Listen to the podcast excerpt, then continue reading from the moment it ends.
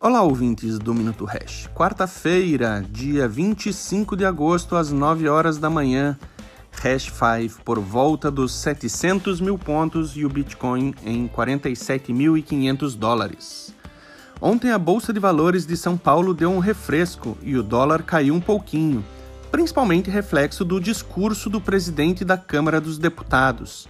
Reparem bem, reflexo do discurso a vida real e a ação são completamente irrelevantes nos impactos do dia. Basicamente, ele falou da importância de seguir com as reformas e da responsabilidade fiscal. Para quem não ouviu, recomendo o Minuto Hash da última segunda-feira. Bitcoin e Hash 5 ontem caíram um pouco depois da forte animação. Aproveitar esses momentos emotivos do mercado pode ser uma excelente janela de oportunidade para se reposicionar, tanto em criptomoedas quanto em dólares.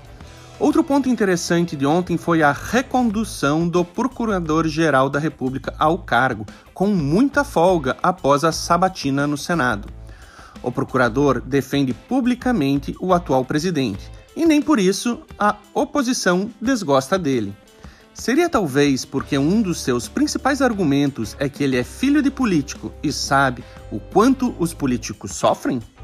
Seria talvez uma mensagem clara da Padical na Lava Jato e um passaporte para a impunidade?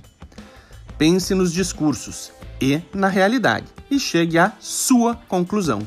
Bons investimentos.